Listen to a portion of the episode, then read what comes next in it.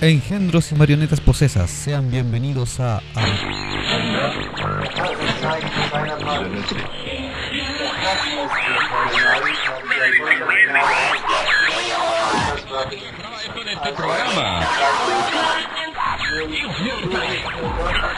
Acabas de invocar un portal hacia último Colossus. Bienvenido seas a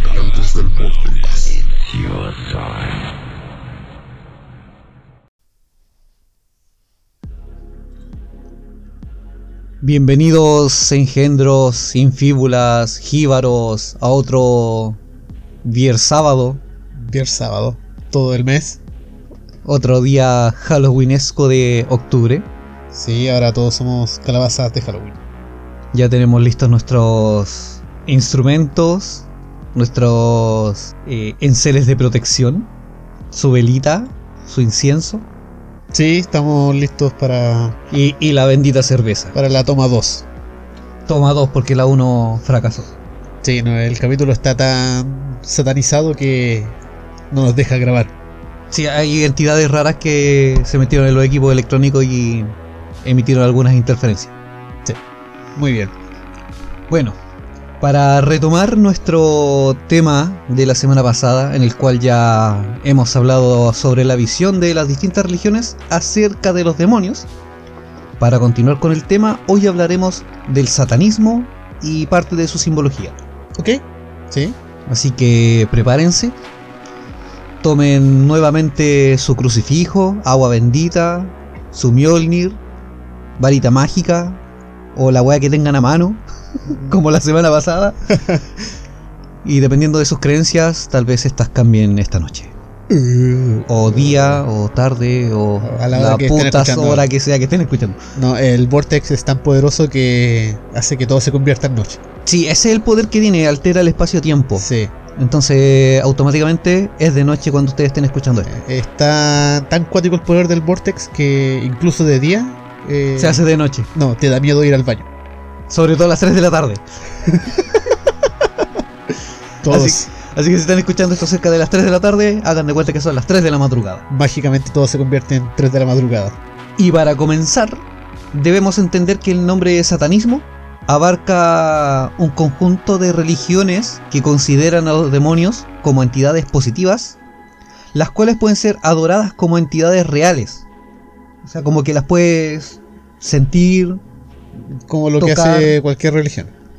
no necesariamente. ¿Ya? Hay una pequeña diferencia. Que esta es más liberal y más divertida. Incluso en el satanismo hay diferencias. ¿Ya? Hay dos tipos de satanismo.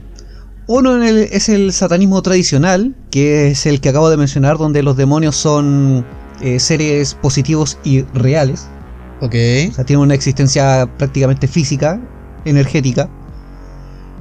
Y como el satanismo, también hay otro tipo de demonios, en el que Satanás y los demás demonios se utilizan como elementos más simbólicos. Y esto se lleva en el satanismo lavillano, que viene de Anton Sandor Lavey.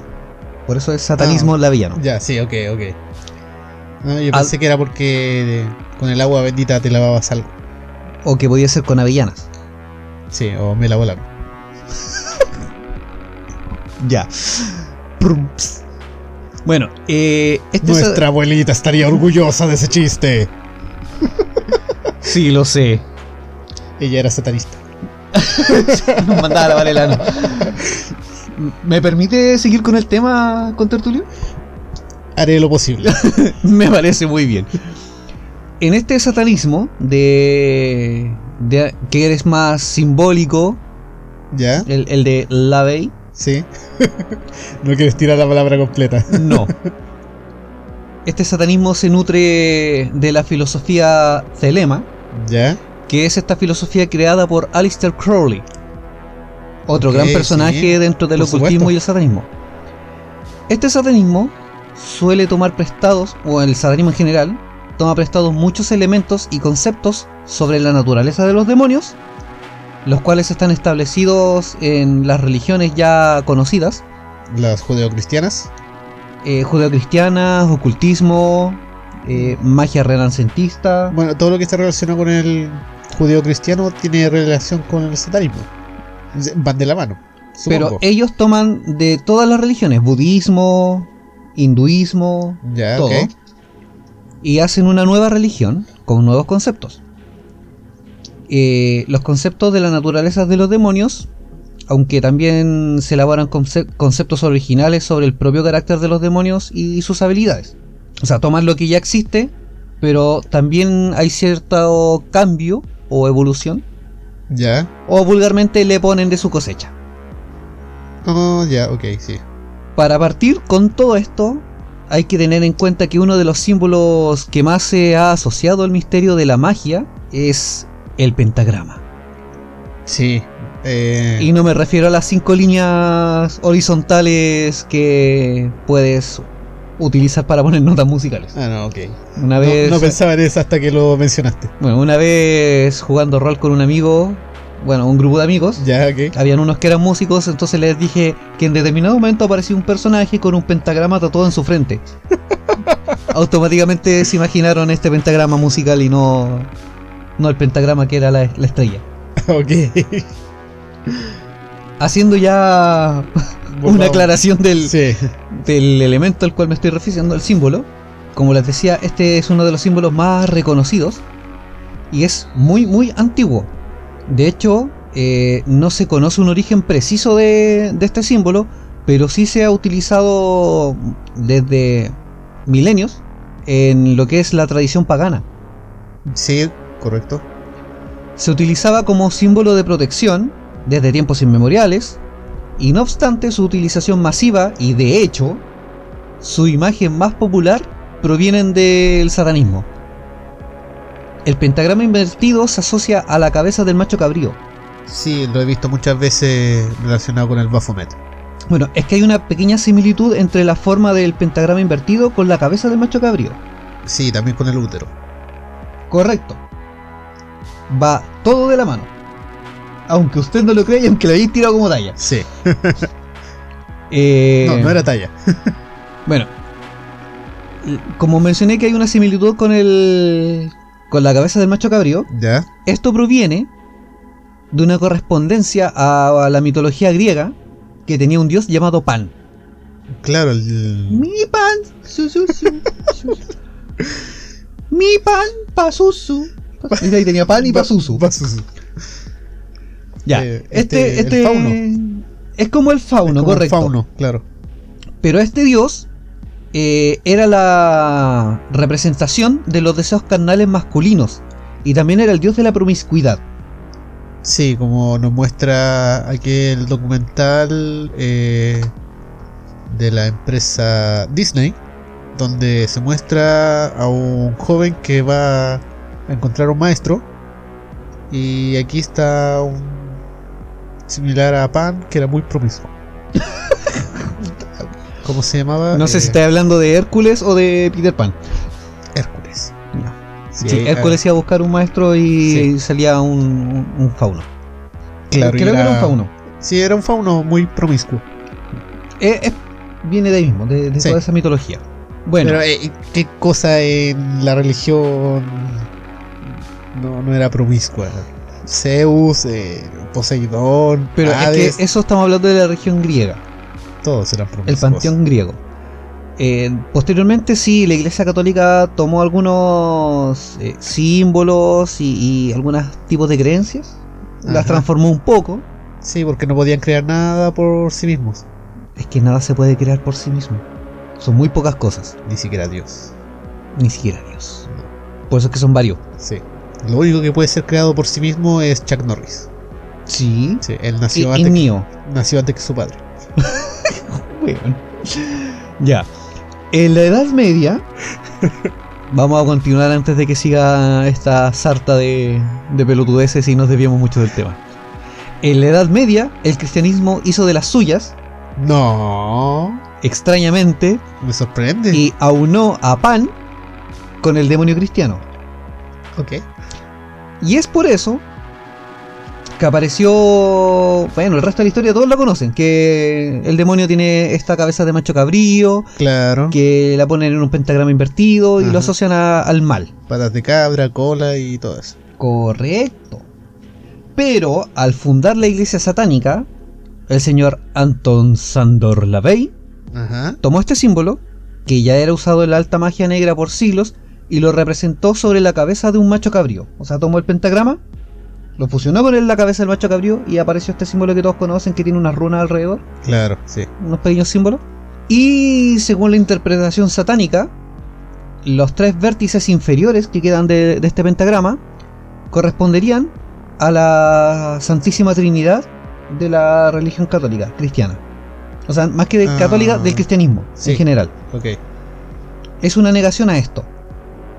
Y los dos vértices que quedan en la parte superior representan el equilibrio o paridades, que son las que rigen realmente el universo. O sea, estaríamos hablando de, de la creación, la destrucción, lo positivo y negativo, la vida y la muerte, etc. Todo blanco negro, Sí. macho ok. hembra, Ajá. masculino y femenino, podcast blog, cosas así. En resumen, no representa más que el deseo carnal y físico por encima de la espiritualidad.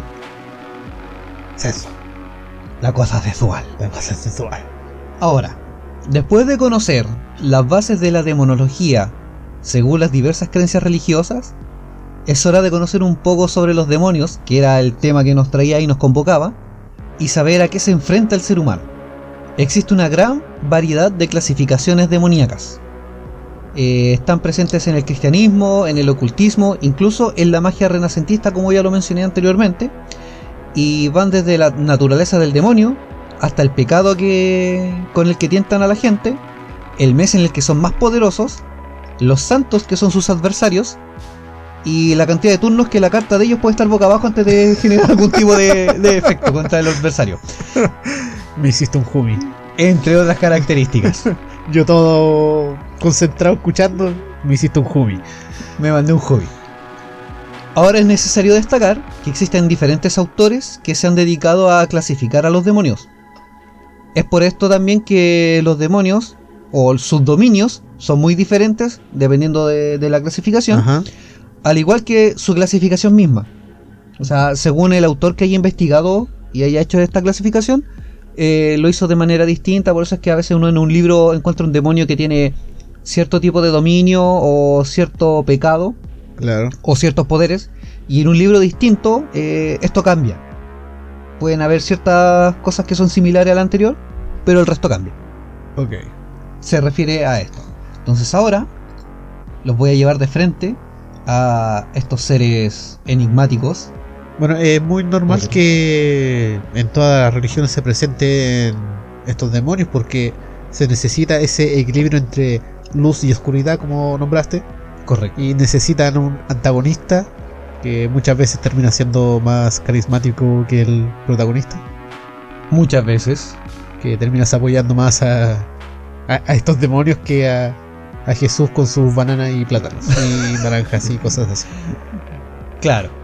Algo Sí, así. ajá. Vamos a iniciar con...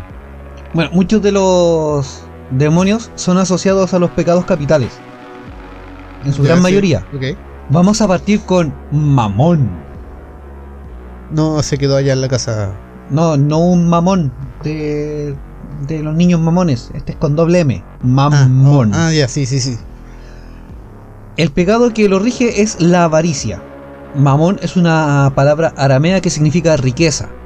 Y aunque su, su etimología es algo confusa, su transcripción en griego es...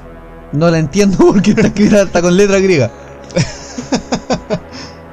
Pero es como Mamubak. Ya, sí. En la Biblia, Mamón se personifica como símbolo de las riquezas en Lucas y Mateo. Es algo similar al dios griego Hades y al dios de la abundancia de la tierra y los lobos que son asociados a la avaricia en las edades medias. Claro, sí. Así que cuando uno está como avariento o quiere guardar su dinero o quiere más dinero, Anda mamón. Mamón es el demonio que anda alrededor poniendo sus cositas. Ah, tiene mucho sentido. Por eso a aquella acción sexual se le llama mamón. Porque ahí la mujer tiende a extraer el bien material de vida del hombre en vez de que el hombre lo pueda llevar a un banco de semen. sí, podría, podría llevarse a... Sí, se podría asociar en cierto modo. Le, le roba el, el oro blanco para que no lo pueda llevar un banco de semen, venderlo y comprarse la Play 5. puede ser, puede ser, sí. Eh, sí, sí, podríamos a eso. Ok, es mi teoría.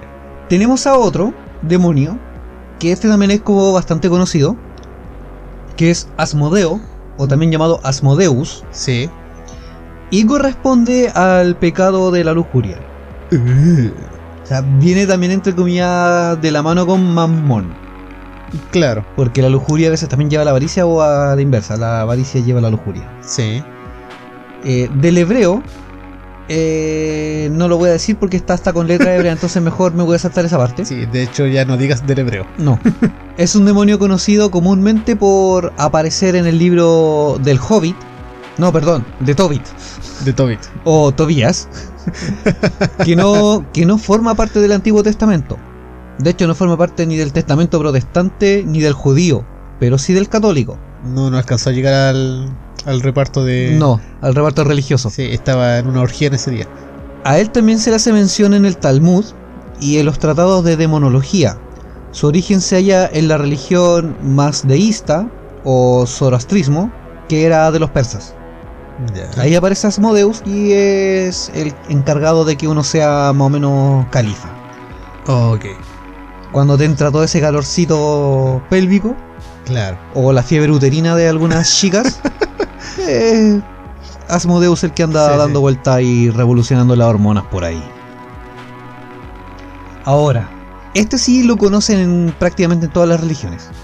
Claro, es uno de los que más confusión ha creado y que más mal se ha usado. Y ahora vamos a desconfusionar. Sí. desconfusionar. Tenemos a Satanás, que su pecado es la ira. eh, del hebreo significa el adversario. Sí. Es el líder de los ángeles caídos y los adversarios a Dios, Satanus. Satanus. Va de retro. Sobre todo en las religiones abrahámicas y confundido a menudo con Lucifer. Y eso ya lo mencionamos en el capítulo anterior y ahora, vamos- ahora lo estamos esclareciendo. Pero nunca está de más. Nunca está de más esclarecer dudas. En el satanismo teísta, que es como el tradicional, en el que te decía yo donde los demonios son reales, Claro, sí. eh, Satanás es considerado como una fuerza positiva, la deidad que es venerada. En el satanismo leviano, que vendría siendo como este más simbólico, es considerado como la celebración de las características virtuosas. En el Apocalipsis se describe una guerra en el cielo entre ángeles dirigidos respectivamente por Miguel, el arcángel, y por el dragón, identificado con el diablo y Satanás, quien es derrotado y arrojado a la tierra junto a sus legiones. Bueno, y también por eso cuando se hacen estas, estos filmes de exorcismo, lo ficticio obviamente, ¿Correcto? Donde se dice que Satanás es el que está dentro del cuerpo de la víctima, eh, se muestra tan agresiva, con golpes, con... Claro, eh, todos lo- los síntomas correspondientes a la ira. Claro. Ahora vamos a hablar de Baal, Baal. que también es Belcebú. También confundido con Satanás. Belcebú también confundido con Satanás y Lucifer. Y con eh, Azaroth y todos los demás.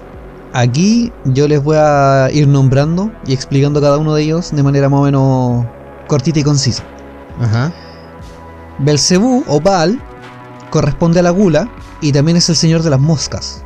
Y no estamos hablando del libro, O de la película. o de la película, O de la parodia. o de la parodia. De los Simpsons. Sí, Bien. correcto. Bueno, en el hebreo a él se le conoce como el señor de las moscas. En la literatura cristiana se empleó para designar al príncipe de los demonios, de acuerdo a la antigua costumbre hebrea de representar deidades ajenas en forma maligna. Hay tradiciones que indican que Lucifer, Satanás y Belcebú conforman un triunvirato que gobierna el infierno y sus legiones. Tiene su origen en la deidad filistea Baal Seaba- Seabaot y era adorada en la ciudad de Ecrón. Luego tenemos a otro amiguito muy simpático que es Leviatán. El Leviatán. y él corresponde a la envidia. En el hebreo significa enrollado y su interpretación cristiana de Leviatán le considera a menudo como un demonio asociado con Satán o el diablo. Y en la demonología medieval, Leviatán es un demonio acuático que intenta poseer a las personas siendo estas difíciles de exorcizar. Y ahí aparecen ya estos monstruos marinos que todos conocemos las leyendas. Por eso a todo monstruo que sea de gran envergadura se le llama Leviatán. Que se le asocia también al Kraken. Sí, así también le tengo de apodo al amiguito. Ok, no es, Release the Leviatán. no, el mío es pequeño, pequeño cuerno no. A mucha honra. Ahora les voy a presentar a Belfegor. Procede del hebreo como el señor de la apertura. Y su Sí. pecado. Su pecado es la pereza. Eh, Es que hay que poner esa foto en el show notes. Sí. Ah, me la deja fácil. El señor de la apertura. Por algo es el señor de la apertura. Bueno, es un demonio que ayuda a la gente. Ayuda a la gente, ¿cachai? Es lo Bueno. que es bueno. Ayuda a la gente a realizar descubrimientos. Seduce a las personas a través de inventos ingeniosos que supuestamente les proporcionarán riquezas. Ya. Ha sido representado de varias maneras. Como una joven y hermosa mujer o como un demonio de cuerpo atlético, con barba y afilados cuernos y uñas. Que es como la imagen que estamos viendo nosotros en este momento. Sí. Belfegor tiene su origen en Asiria con la deidad Baal Peor, dios maobita. O sea, si te das cuenta, muchos de los demonios ya vienen desde otras eh, culturas eh, o religiones y fueron siendo adoptadas por el cristianismo o el satanismo y se hace todo en uno solo. Sí, aquí me aparece que lo estoy investigando un poco porque me interesó. Que aparece en escritos del escritor francés Arthur Bernard. Bernard. Que apareció en una novela de terror, aparece en el cine, en televisión. Es bastante re- relevante también. Aparece en el judaísmo y aquí sale muchos otros datos. Durante el siglo XVI se ¿Bajaban elab- los úteros? Aparte, se elaboró una clasificación demoníaca por mes del año. ¡Los príncipes del infierno! Así que aquí podríamos decir cuál es tu demonio según tu mes de nacimiento. Claro, este es el horóscopo satánico. El horóscopo satánico. Sí. Eh, se creía en ese tiempo que cada demonio tenía más fuerzas para cumplir su misión durante un mes específico del año. sí y de esta manera sus poderes y el de sus asistentes iban a funcionar mejor durante ese mes. ¿Y, y con quién no puedes tener relación porque no es No es compatible. contigo. Sí, yo no puedo estar con un Asmodeus porque yo soy muy Satanás. Uh. Soy muy Lucifer. En este caso, vamos a, darle el- este horóscopo demoníaco y partiremos con el mes de enero. Tenemos la prestancia, la elegancia de Belial. Belial. Yo soy muy Belial. Leviatán corresponde al mes de febrero, Satanás a marzo, Belfegor a abril, Lucifer a mayo, Sí, ahí estoy yo. Ahí está nuestro querido Jumi. Eh, Valverit estaría en junio. Belcebú corresponde a julio. Astaroth agosto.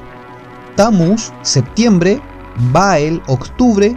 Asmodeo en noviembre. Y Moloch en diciembre. Moloch. Sí, de- vamos a hablar también de Moloch. Tengo Sí, la, la lista aquí. El enemigo de los Avengers. Y también el Come Niños. Ah, sí, también. En el año 1613, el inquisidor francés Sébastien Michaelis elaboró una clasificación de los demonios que apareció en su libro de historia admirable y se basaba en la jerarquía angélica de Pseudo Dionisio Areopagita. Esto, corre- Paquita. esto corresponde al siglo XV y XVI después de Cristo. Eh, Michaelis aseguró haber recibido esta clasificación de parte del demonio Valverit cuando exorcizó a una monja. Muchos de los nombres están exclusivamente en francés y no aparecen en otras clasificaciones demoníacas o tratados. Ok, ya. O sea, es como que fue exclusivo para él. Fue exclusivo solamente para ellos. Eh, hay varias jerarquías y en la primera jerarquía se incluyen ángeles que fueron o son serafines, querubines o tronos. Ya, sí. Que para ello vamos a hacer después un capítulo especial Un capítulo de sobre ángeles para que conozcan la jerarquía de los ángeles y puedan extender este capítulo. Es retrocompatible. Sí, eh, es que de hecho la, la misma jerarquía angelical corresponde a la jerarquía demoníaca. Ok. En esta primera jerarquía tenemos a Belcebú, que fue príncipe de los serafines, y justo por debajo de Lucifer y uno de los tres primeros ángeles en caer. Lucifer, Belcebú y Leviatán. Ellos fueron los tres. Claro, la- la triada eh, de- la triada. Eh, tienda- tienta perdón, a los hombres con el orgullo y es opuesto a San Francisco de Asís. Ya, sí. Sea, San Francisco es como el oponente, Claro, son su. Es su antagonista. su antagonista. O sea, si ustedes, por ejemplo, invocan a Belcebú, su vecino cristiano va a invocar a San Francisco de Asís. Ajá, muy bien. Sobre todo si es scout. Sí. Aquí también podemos encontrar a Leviatán, que también fue un príncipe de los serafines, y tienta al hombre con la herejía, y su oponente es San Pedro, El de las llaves. el de las llaves, Oh. el pescador de hombres. Uh. Porque tú que has venido a la orilla, no has mirado, no seas ni ricos. El primer papa. El primer papa. Ajá. La piedra angular de la iglesia católica. Sí, porque es Pedro, que significa piedra. Piedra. Y por ende le gana la tijera, pero es débil contra el papel. Correcto. y Leviatán tiene un papel fundamental aquí en toda esta guerra. ¡Oh! Tenemos acá también a otro personaje que ya mencionamos que es Asmodeus. Sí. Y fue, en alguno de los cultos, se asegura que sigue siendo también un serafín. Y tienda a los hombres a practicar el libertinaje. O sea, aquí sigue siendo correspondiente a la lujuria. Y su contraparte es San Juan, el San Juan Bautista. Ok. Asmodeus es el tío simpático.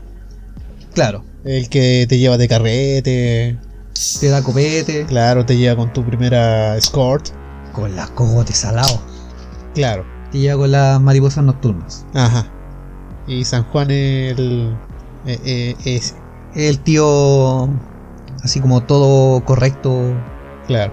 que, que te, te trata de llevar por el buen camino, pero no puede. No. Porque Asmodeus es más choro. Sí, te, te lleva a la choriza mismo. Sí, me, me estoy replanteando mi religión el día de hoy día.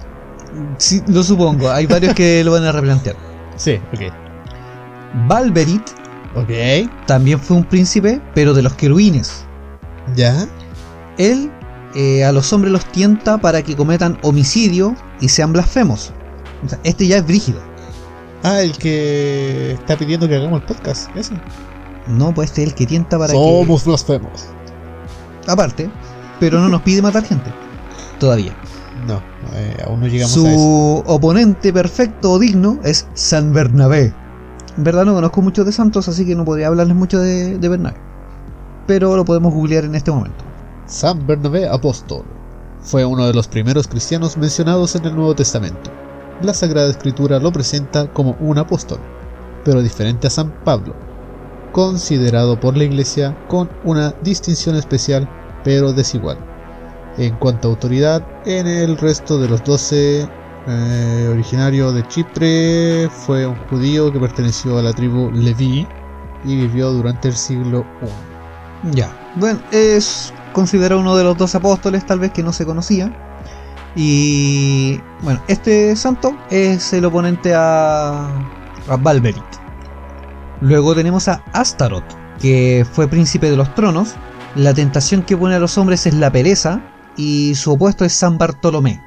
Rápidamente los dedos veloces de Jumi ya están buscando la información. De hecho, lo primero que me aparece es la oración de San Bartolomé. Porque me suena, sé que se menciona mucho en lo que es la- el exorcismo.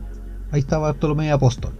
Si no me equivoco, fue el que fue acribillado por flechas.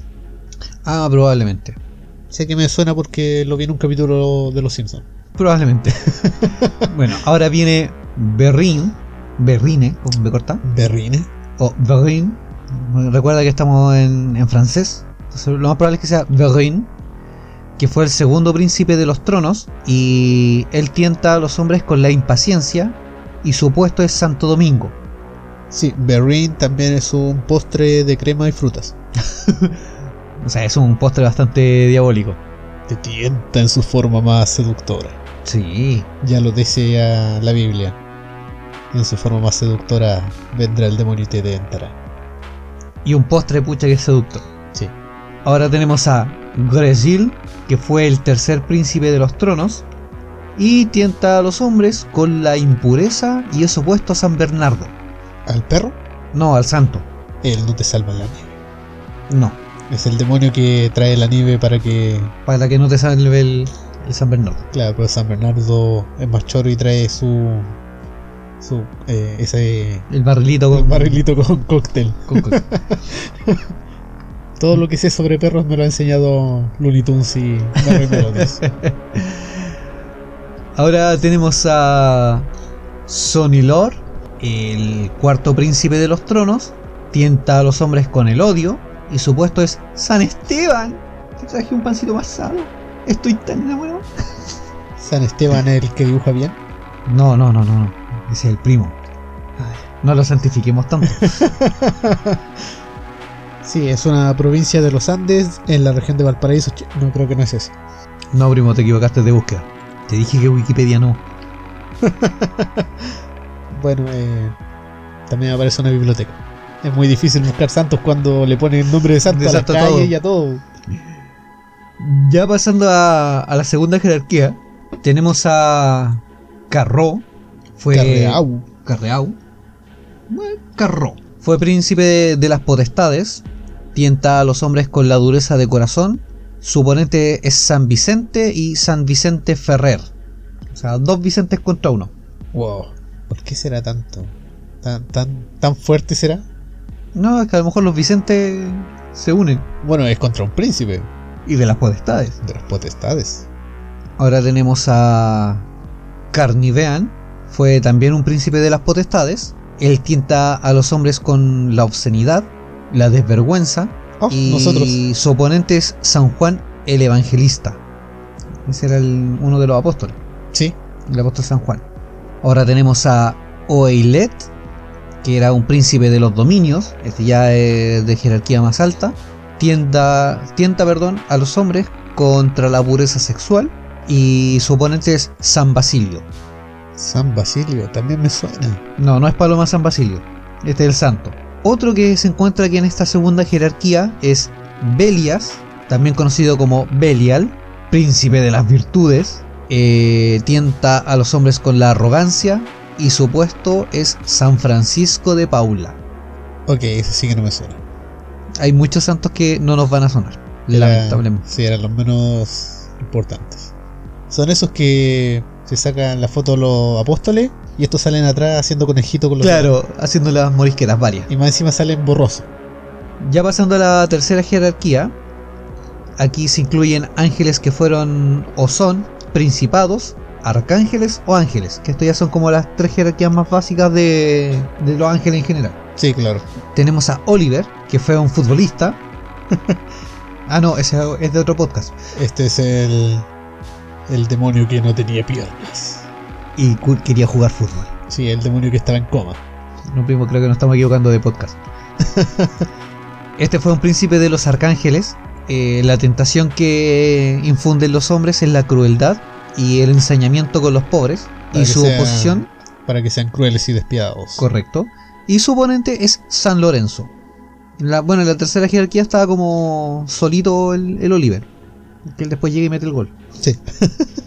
Pam, pam. Su opuesto era Benji Price. ¡Oh! San Benji. No, pues era Eh, Steve Hugo. Steve Lechuga. y y Richard Textex. Sí. Y todos y, los y demás. los hermanos Coyote. Sí. Ahora vamos a hablar de la llave menor de Salomón, que es, Uh. es un grimorio. Con ese ya tenéis para rato con los demonios. Sí, este ya aquí nos vamos a ir de largo, porque aquí incluyen simbología y una breve descripción de, de estos demonios. De los 72 demonios. No sé si alcancemos a abarcar los 72 demonios, y esta clasificación apareció en el siglo XVII. Seguramente a una mujer se le cayó el útero y este hombre empezó a clasificar demonios por ello. Piensa que es mucho más reciente y actualizado que la medicina del útero. Sí, sí, sí. Eh, en este grimorio se incluyen ilustraciones que corresponden a los sellos personales de cada uno de estos 72 demonios y se describen en la parte de este libro conocido como el Ars Goetia. Ya. De hecho, este capítulo del libro me parece que también se ha vendido como un libro independiente, el Ars Goetia. Posiblemente creo que salía en el diario. Te venía como suplemento. Probablemente. Tenemos al primer rey del infierno, llamado rey Bael. También mencionado antes. Se le suele Sí. representar con tres cabezas, una de hombre, una de sapo y una de gato. Ah, ok. Comanda sobre 66 legiones de demonios y enseña el arte de la invisibilidad. Sí, ese es otro de los puntos que los demonios de Salomón, los 72 demonios, cada uno representa un poder, una habilidad o una virtud. Y que según la creencia brujística, eh, se puede invocar a uno de ellos para obtener sus dones. Sus dones. Sus y, y te enseñe estos poderes y los puedas Claro, usar. como hablar en lenguas, la invisibilidad como la primera. Eh, De hecho, habl- el tema de la invisibilidad. No, no imbecilidad, no, invisibilidad. Recuerdo que en su momento escuché de un ritual, y creo que también lo leí, que incluía un gato negro. Para ser invisible. Donde se echa a coser el gato. Correcto, se, se tiraba dentro de una olla con agua hirviendo Sí. y el gato no tenía que tener ningún pelo blanco. No, eso es su- para otro capítulo. No, pero. Pa- lo- las tradiciones de la noche de San Juan. Ahí sí, aparece la del gato cierto, negro. sí, también. Sí. También lo tenía ahí en la lista la noche de San Juan, pero se me había pasado porque quería que saliera justo en esa fecha y se me fue. L- Lo haremos. Eh, en segundo lugar tenemos al duque Agares, servido por 31 legiones de demonios, y puede ayudar a los fugitivos a escapar y enseña expresiones inmorales, tales como el oyugo, el andate a la chucha. Me imagino. Además de acabar con la dignidad de alguien, creo que él ya se nos apareció a nosotros hace rato, No, eso yo lo hago solito. se le representa como un hombre viejo montado sobre un cocodrilo. Yo me humillo solo. Antes me humillabas, ahora me buleo. En tercer lugar, aquí vamos a empezar a avanzar más rápido porque si es que quiero abarcar los 72 demonios Ya, así de pincelada, vamos a hacer más o menos cortita. Porque también hay que evitar aburrir al público. Y se nos fue rápido el, el capítulo con, con esto. Es demasiada información. Bueno, en tercer lugar tenemos al príncipe Basago que gobierna sobre más de 26 legiones de demonios, puede conocer el pasado y futuro y además posee la capacidad de encontrar objetos escondidos o perdidos. Es el demonio de la. eh, ¿Cómo se le llama esa habilidad? ¿De la búsqueda o clarividencia? Clarividencia. El marqués de Samigini- de Samigina gobierna sobre más de 30 legiones de demonios, enseña ciencias liberales y da cuenta de las almas que murieron en pecado y de los que se ahogaron en el mar. Suele ser representado con forma de caballo o de burro. Oh. El presidente Marvas gobierna sobre 36 legiones, obviamente de demonios, Eh, sí. posee conocimientos sobre lo oculto, enseña artes mecánicas, cura enfermedades y puede cambiar a las personas de forma. Se le representa con la forma de un gran león. Varias habilidades que tenía. Sí, de hecho, eh, la forma en que siempre lo he visto es como un león que tiene como varias patas alrededor de su cabeza. Como, una, como una- casi como una rueda. Ah, Aquí lo tengo. Ese mismo que tienes ahí. Sí. El duque Valefor gobierna sobre 10 legiones de demonios y una de sus misiones principales es la de tentar a robar a las personas. O sea, Ok, te tienta sí. a robar, no a que Sí, secuestres. Se le representa como un león con cabeza de hombre o como un león con cabeza de burro. Creo que es la habilidad más inútil hasta ahora. ¿Robar? Eh, No que tientes a una persona a robar. Eh, ¿Para, para qué? Bueno, acá en Chile por lo menos los políticos roban solos, no los tienta nadie. Claro, ellos roban solos. Y creo que en general el chileno tiende a robar solo. Antes me coimeaba. Ahora Chanis me tienta.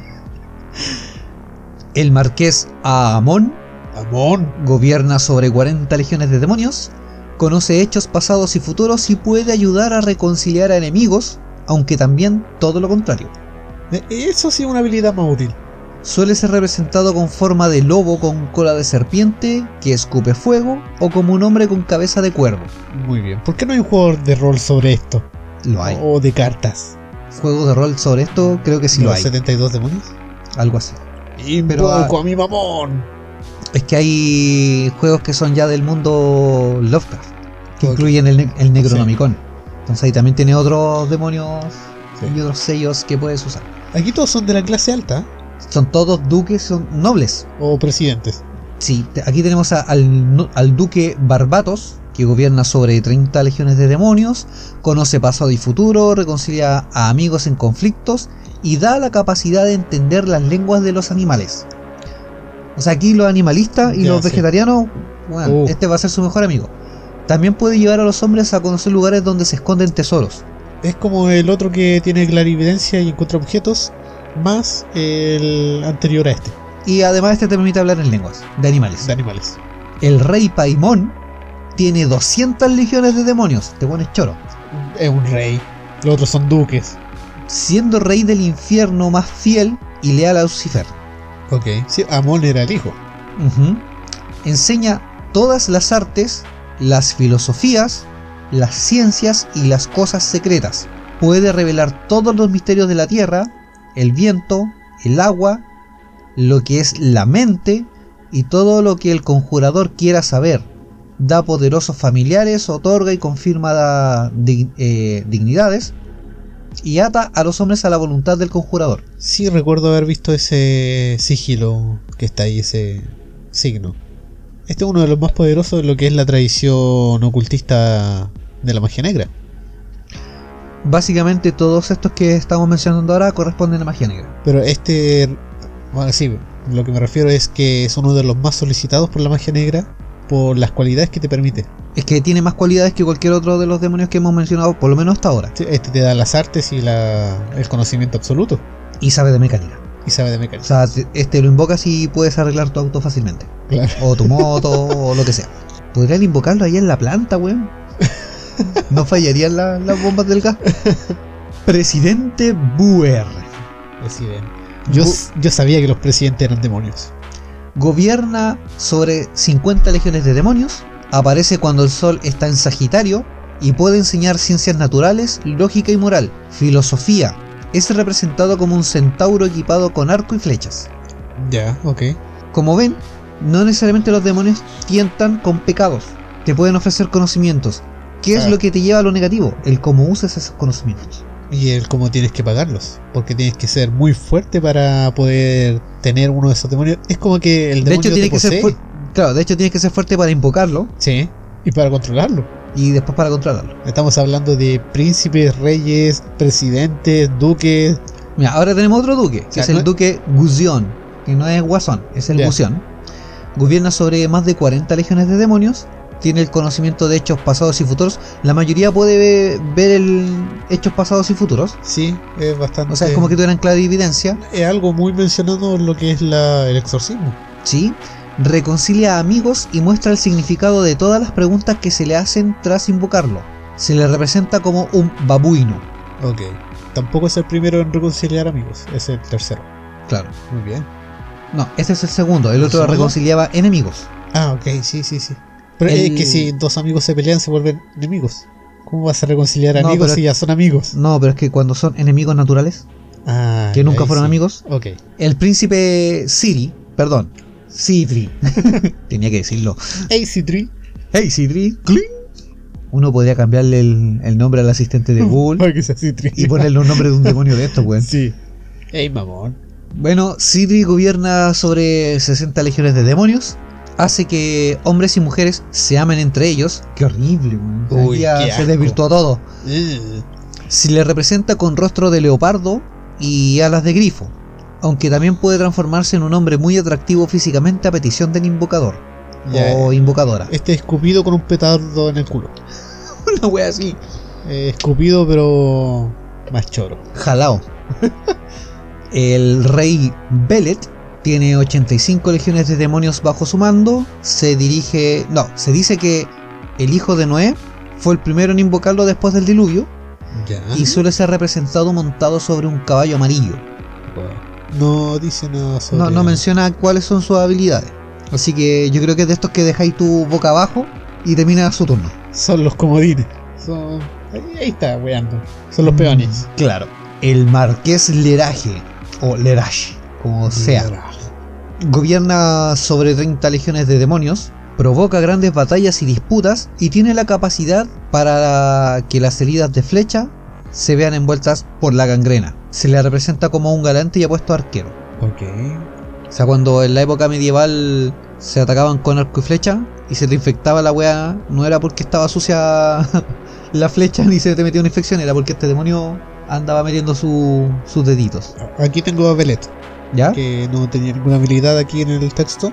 Eh, dicen que se le atribuye el poder de exonerar de culpa a los soldados muertos en batalla, para evitar que lleguen al infierno.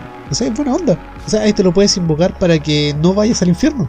Como mencioné en el capítulo anterior, los demonios no son necesariamente seres negativos. Sí, ok, sí. Depende el cómo uses sus habilidades. Ahora vamos a hablar del duque Eligos. Gobierna sobre 60 legiones de demonios, tiene conocimientos sobre lo oculto y sabe sobre la evolución del futuro de las guerras. Oh. Se le representa con la forma de un caballo hermoso, vigoroso, hercúleo. Lleva una lanza, un alférez y un cetro. Alternativamente, también se le ha representado como un fantasma. Con forma de sábana flotante. Probablemente. Ok. Es el único concepto de fantasma que tengo. Y que tenían en esa época. Duque Separ. Comanda sobre 26 legiones de espíritus inferiores. Oh. No de demonios. Estos son espíritus inferiores. Su labor principal es hacer que las mujeres sean estériles y que también amen a los hombres. Se le representa con ropajes rojos y armadura de soldado medieval. Ah, ok. O sea, eh, es el método anticonceptivo más oscuro que he escuchado. Sí, Sí. probablemente sí. Amarás a ese hombre, pero serás estéril para que no quedes embarazada. Oh, gracias. Sexo libre. Y no le va a girar, no le va, No le va a bajar el la regla. Tampoco. No, la regla, sí. Mira, aquí tenemos uno con doble cargo. No sé si este coimeado o algo, pero es Conde Presidente Botis. Esconde y presidente. Es luchón. Es. Él tenía familiares ahí en. Tenía influencia. Sí. Gobierna sobre 60 legiones de demonios. Tiene conocimientos sobre pasado y futuro como los anteriores. Reconcilia enemigos como uno de los anteriores que mencionamos. Y se le representa de dos formas. Como la forma de una víbora o de hombre con dientes grandes, cuernos y portando una espada. Bueno, hay, hay un detalle. Conde es un título. Mientras que presidente es un cargo. Es un cargo. Sí, el presidente se elige, el conde es por Sí. familia. Es como El linaje. Elton John, que es Sir, nombrado por la Nombrado reina, caballero, pero es un cantante, que es su labor. es su cargo. Ajá. Duque Bathin gobierna sobre 30 legiones de demonios, conoce las virtudes de las piedras preciosas y de las hierbas. Oh, es un wicano. Es wicano. Posee además el poder de llevar a una persona de un país a otro, o sea, se transforma en avión o en pasaporte. Es el único demonio que tiene modo avión. No, pero este es a través de la proyección astral. Oh. Se le representa como un hombre fuerte con la cola de una serpiente montado en un caballo pálido. Es totalmente wicano. Porque todavía no lo invocamos. Quiero tenerlo invitado.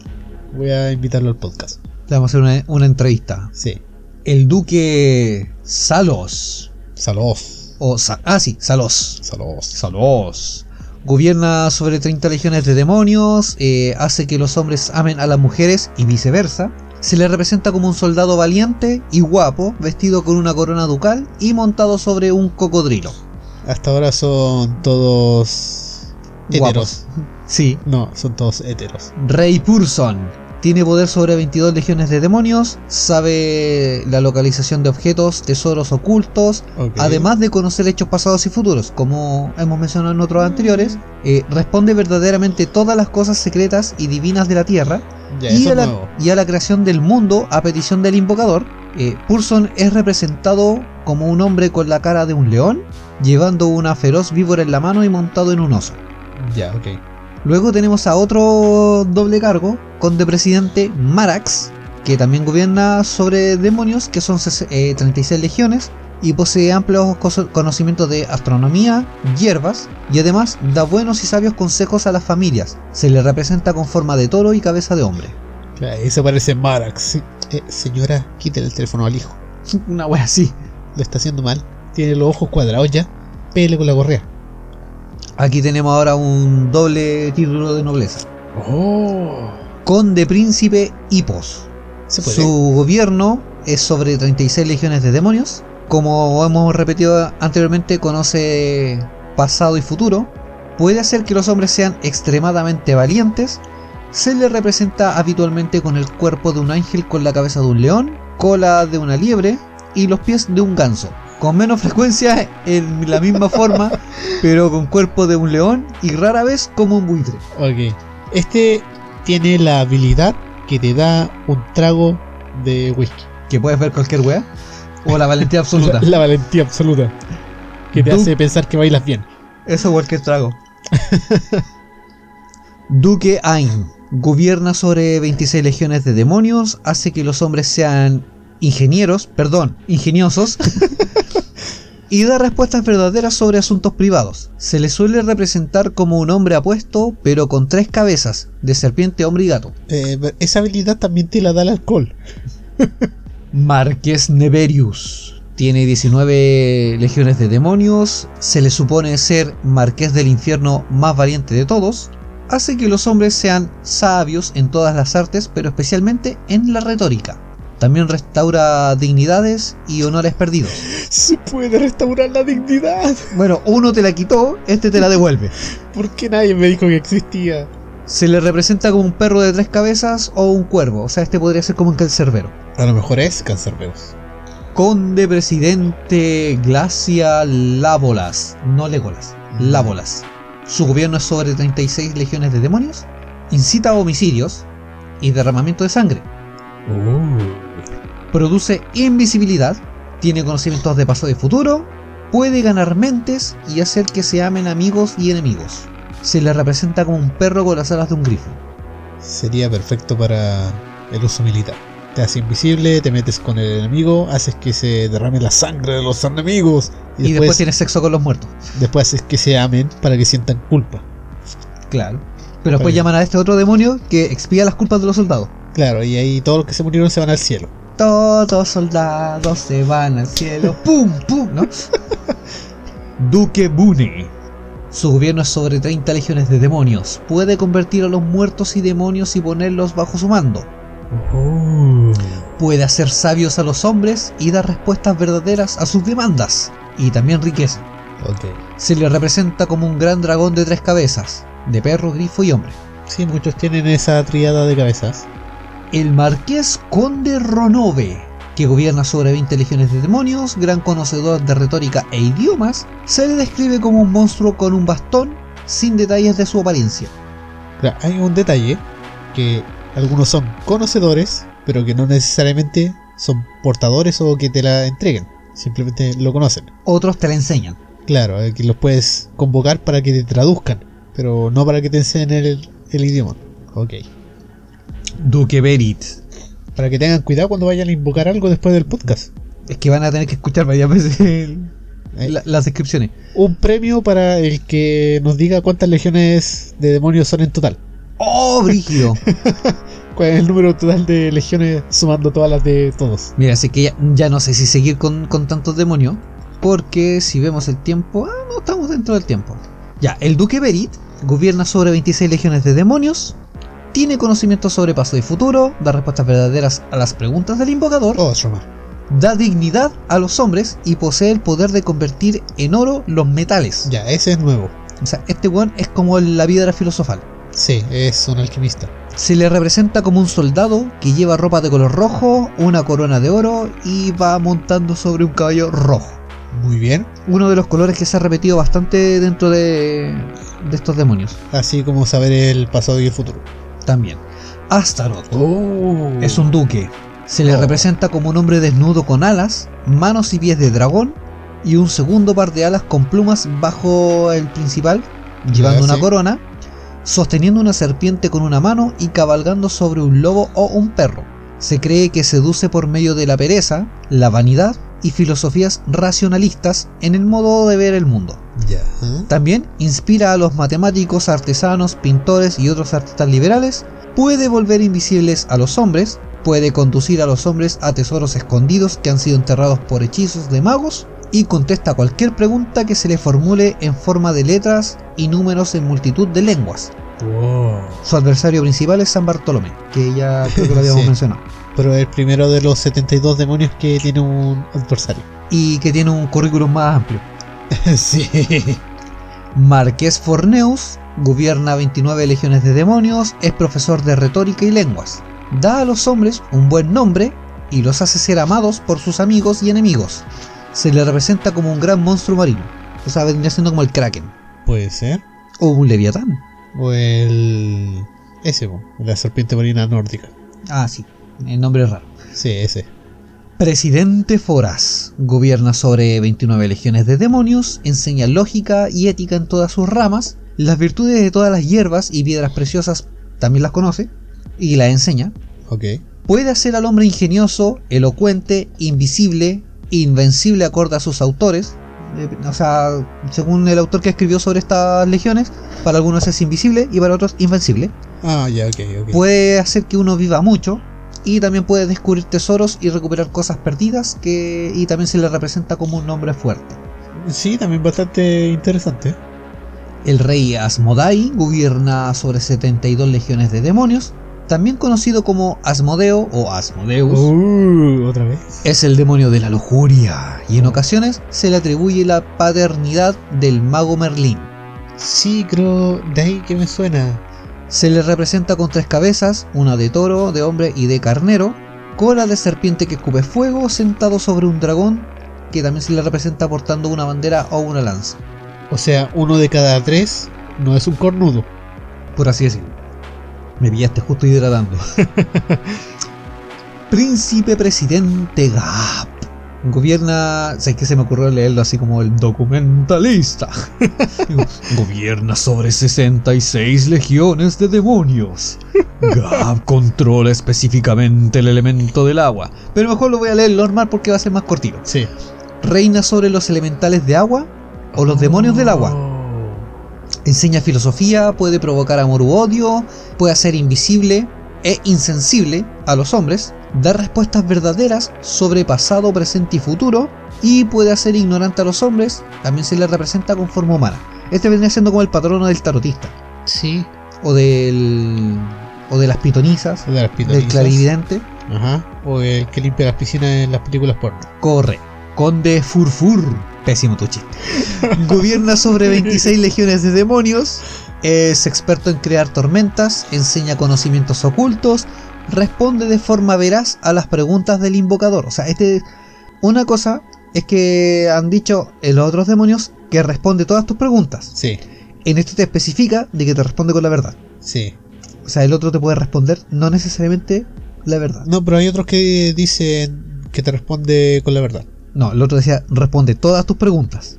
Este dice responde de forma veraz Estoy seguro que alguien a las la preguntas del invocador y puede crear amor entre un hombre y una mujer. Se le representa como un siervo alado o también como un ángel. Hasta ahora son puro amor entre hombre y mujer.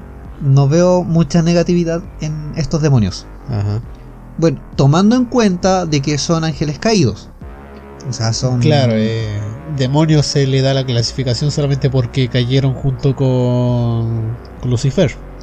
Con Lucio, Luciano Fernando. Claro, Luciano Fernando.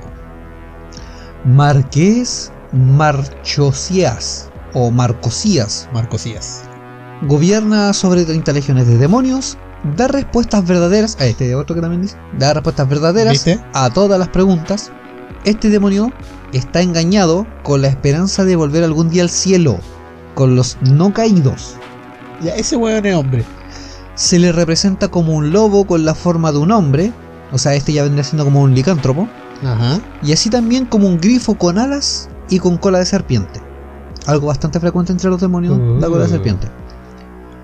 El príncipe Stolas comanda 26 legiones de demonios, enseña astronomía, conocimientos sobre plantas venenosas, hierbas, piedras preciosas. Se le representa habitualmente como un búho con corona y largas patas. Oh. Básicamente todos estos demonios vendrían siendo como maestros o guías de magos Sí. por las virtudes que te enseñan. Y como mencionamos en el capítulo de magia, eh, la magia no tiene color. Claramente. Por ende, en este caso, un demonio no es necesariamente negativo a menos que uno lo ocupe para un fin negativo. Bueno, no por nada eh, las clavículas de Salomón son uno de los libros más importantes para los magos. Es como el que asienta las bases. Sí, y, o sea, por las invocaciones que tienen los demonios representando varias artes de- mágicas, Correcto. como la astronomía, el saber de plantas, el que te quite la dignidad, el que te vuelva la dignidad. Es algo muy Por importante. eso es que también en, en la Edad Media o, eh, y anterior a eso, bueno, es que también está dentro de la Edad Media los- el oscurantismo, el que tú te interesaras por la astronomía y conocieras sobre ello y también conocieras sobre plantas medicinales y similares, te convertía en un brujo y que tú estabas siendo guiado por el demonio. Sí, O sea, el demonio. saber nadar también te convertía en brujo. Porque flotabas. Como los patos de madera. y te convertías en un elemento patológico. Sí, voy a repetir ese chiste hasta que la gente lo empiece a usar. Yo creo que hay gente que ya lo está empezando a usar. ¿Seguimos? Sí, por favor. Marqués Fénix. Gobierna 20 legiones de demonios. Enseña ciencias maravillosas. Y, poseí, y, y poseía. Perdón. Mm. Y poesía. no, enseña pose, y eh, poseía la sí, poesía. Enseña poesía y ciencias maravillosas. Se le representa normalmente como el ave fénix. ¿A qué se referirán con ciencias maravillosas? Como El delicioso. costura, moda, Tal vez. maravillosas. Conde Halfas. Gobierna sobre 26 legiones de demonios, tiene la habilidad de construir torres y llenarlas de armas. Este Wow. weón es el que necesitáis en los juegos shooter. Sí. Se le suele representar con forma de cigüeña. La cigüeña. Te la llevaré, te la llevará. Ay, la cigüeña. Ok. Presidente Malfas. Gobierna sobre 40 legiones de demonios, puede destruir los deseos o pensamientos de los enemigos y al igual que Malfas, es capaz de construir bastiones y se le representa habitualmente como un cuervo. El hermano del, del otro. Es que aquí todos son amigos. Sí. Conde Raum. Gobierna sobre 30 legiones de demonios, es experto en robar tesoros, destruir ciudades y la dignidad de los hombres. No, creo que eso lo hacen solos. Actualmente sí. Está en la genética del hombre destruir la dignidad propia. Puede ser. Sí, supongo que sí. Se le representa como un cuervo que adopta forma humana a petición del invocador. Esto me lleva a pensar en las creencias de los vikingos, que para ellos los eh, enviados de Odín generalmente eran forma- en forma de En cuervo. forma de cuervo. Y aquí tenemos varios que se transforman en cuervo. Y esto como que se va enlazando con otras religiones Sí. extrañamente. Bueno, todas las religiones en algún punto se entrelazan. Como es el origen de, del Salvador que se repite en todas las demás religiones. O como lo que mencionabas tú, que aparecían las sectas de acuerdo a una religión principal. Ajá. Entonces, ¿quién no dice que existía solamente una religión en el universo o en el mundo? Y se fue sectando Sí. y aparecieron nuevas religiones. No, no puede ser una sola religión en el universo. Porque había una religión que era del rey Zenu. Que vino en aviones DC-8. Sí, sí, sí. Sí, ya, ya lo recuerdo, sí. Metió a los humanos al volcán. De hecho, me recordé la, la miniatura de ese capítulo y es chistoso verlo a, a Zeno ahí con, con su carita de alien. Ya. Ok. Duque Focalor. Focalor. Eh, es el dios que puede poner una pelota de playa en su nariz y hacer trucos. Y que aumenta la temperatura ambiental. Sí, es una foca que le da calor. Gobierna entre 3 a 30 legiones de demonios. ¿Cómo eso entre 3 y 30? No tienen claro, po, weón. Puede matar a los hombres y hundir buques de guerra, aunque bajo el dominio de un invocador adecuado, no causará ningún daño. O sea, puede ser entre 4 legiones y 27. ¿Cómo chucha no podéis contar esas legiones? Es que a lo mejor gobierna en- de 3 mínimo hasta máximo 30. Se le Oh. suele representar con forma de hombre con alas de grifo. Es el demonio más bipolar e inseguro que he visto. O sea, un día quiere dominar muchos y otro día se siente inseguro con crisis y no puede dominar tantos. Claro. Es chileno. Lo más probable. Está en el Congreso. Duque Bepar. Gobierna sobre 29 legiones de demonios, gobierna las aguas, por lo que puede crear tempestades marinas. También puede provocar llagas mortales y heridas putrefactas en los hombres. Bueno, en general en la humanidad. Sí, cuando se Y las dice personas. hombres, aquí se refiere a hombres y mujeres. Pero lo vamos a dejar en las personas. En las personas. O Es en el ser humano. bueno, En algunos son más específicos que se refiere a hombres y mujeres. Claro, en este caso es en las personas. Claro. Suele ser representado como una sirena. Es la peste versión sirena. ¿Sí? A lo mejor este fue creado cuando una persona fue a la playa, se encontró con una sirena del Atlantis y le pegó el herpes. Y por eso le salieron llagas y cosas raras. Y después le dijo, aquí tengo una banana con dos naranjas. Es el demonio de los ETS. Marqués Safnok.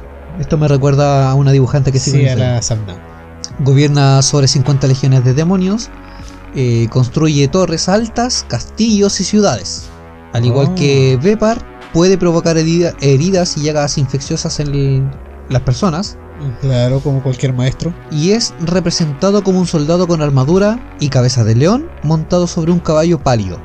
Yo lo representaría como un maestro faenero bajando a los burdeles en día de pago. También quiero hacer un pequeño paréntesis porque después se me va a olvidar.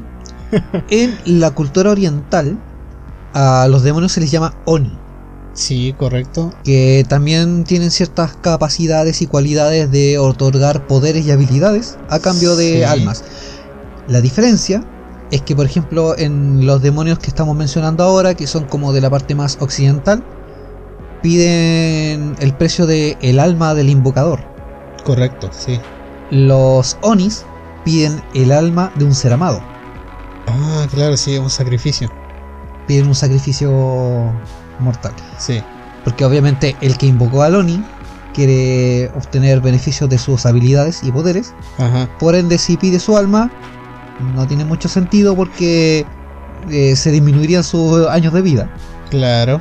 Y si quieres demostrar que realmente estás dispuesto a hacer cualquier cosa por obtener un gran poder, el entregar la vida a un ser amado, que muchas veces en las leyendas orientales es un hijo o una esposa, mayormente un hijo, Sí, recién nacido, O un hijo futuro.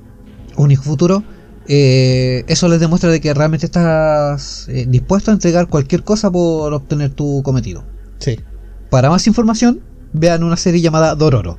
Ahí la dejo. Uh, sí, ya, pero. Está en YouTube. para- ese es para otro podcast. Por otro podcast. Se lo vamos que, a mencionar. Tirarlo. eh, Oma wea. Oh. Ahí tienen para la lista Dororo. Ahora vamos a seguir con el Marqués Shax. Shax.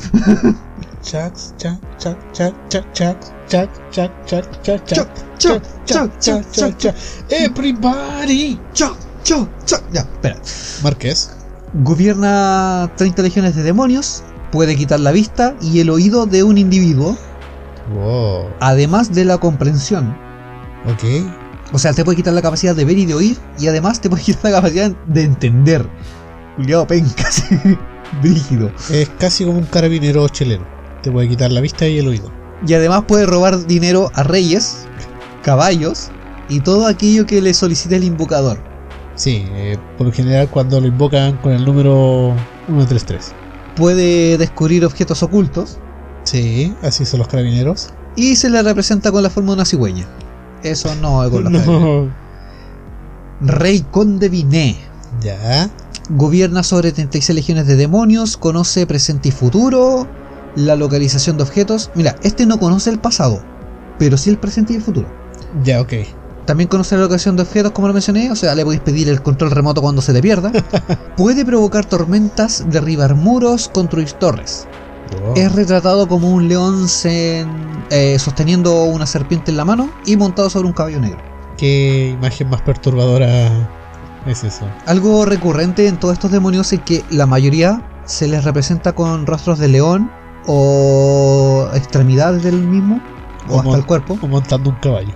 Montando un caballo y sosteniendo una serpiente en la mano. Bueno, es que montar un caballo era representado a todo aquel que fuera un guerrero. Sí, Eran Sí, sí. como los soldados. es que también era símbolo de nobleza. valiente, también. En verdad, ya no sé si seguir enumerando porque una, estamos contra el tiempo Sí, ok. Y lo otro es que tampoco quiero aburrir a los, No, quedan varios. a los auditores. Entonces, no sé si hacer una tercera parte con los que quedan. Mira, con los que quedan podemos hacer un capítulo especial y tirarlo como extra. Sí, podemos hacer un, un extra especial. Que va a durar. Que con los que quedan van a durar unos pocos minutos, unos 20, 30 minutos. Sí, porque pues yo quiero tirarme con la bellaca. Sí, no hay que hacer. eh, se vienen buenos capítulos planeados para este mes. Así que, muchachos, yo creo que por hoy vamos a dejarlo hasta aquí. Algún, más de alguno va a decir, ah, no, pues sigan. Sí. Pero en verdad, en opinión personal, cuando he escuchado podcast, aguanto escucharlo hasta con suerte un minuto, eh, perdón, una hora y media.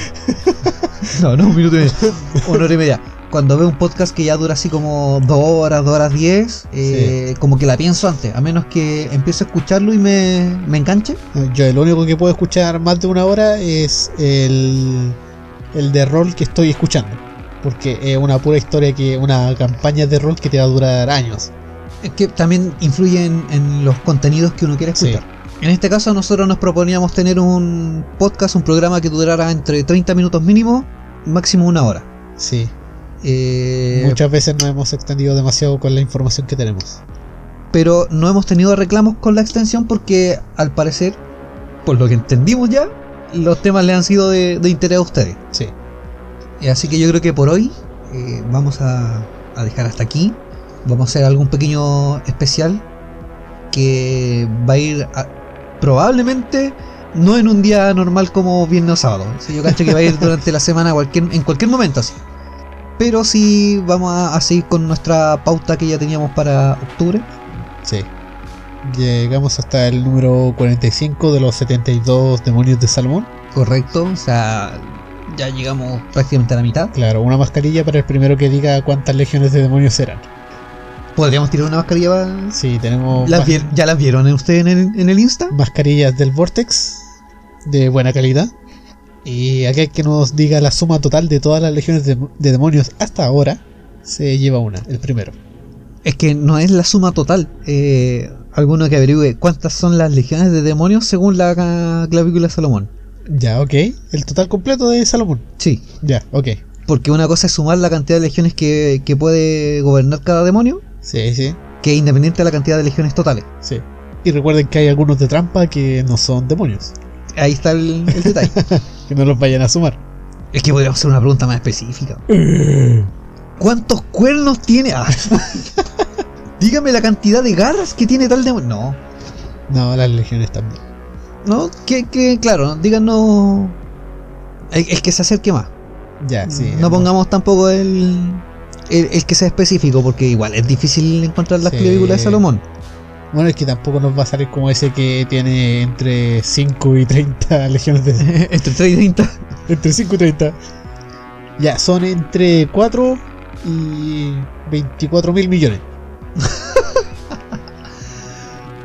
ya, No, dejémoslo ahí. Eh, Un aproximado de, de las legiones de, de demonios que. Sí. O, o si no, se me ocurre otra. ya, ok. Que ya va a ser un poco más fácil. Ya, tírala. Nosotros mencionamos de que las legiones de demonios y sus jerarquías estaban basadas en las jerarquías angelicales. Sí, correcto. El que nos mande las jerarquías en orden Ya, le da una mascarilla. ya, listo. El primero en llegar con eso. El primero que nos manda un mensaje al Insta, cuando escuche el capítulo, obviamente, ¿eh? Si no lo escuchas, no vas a ver.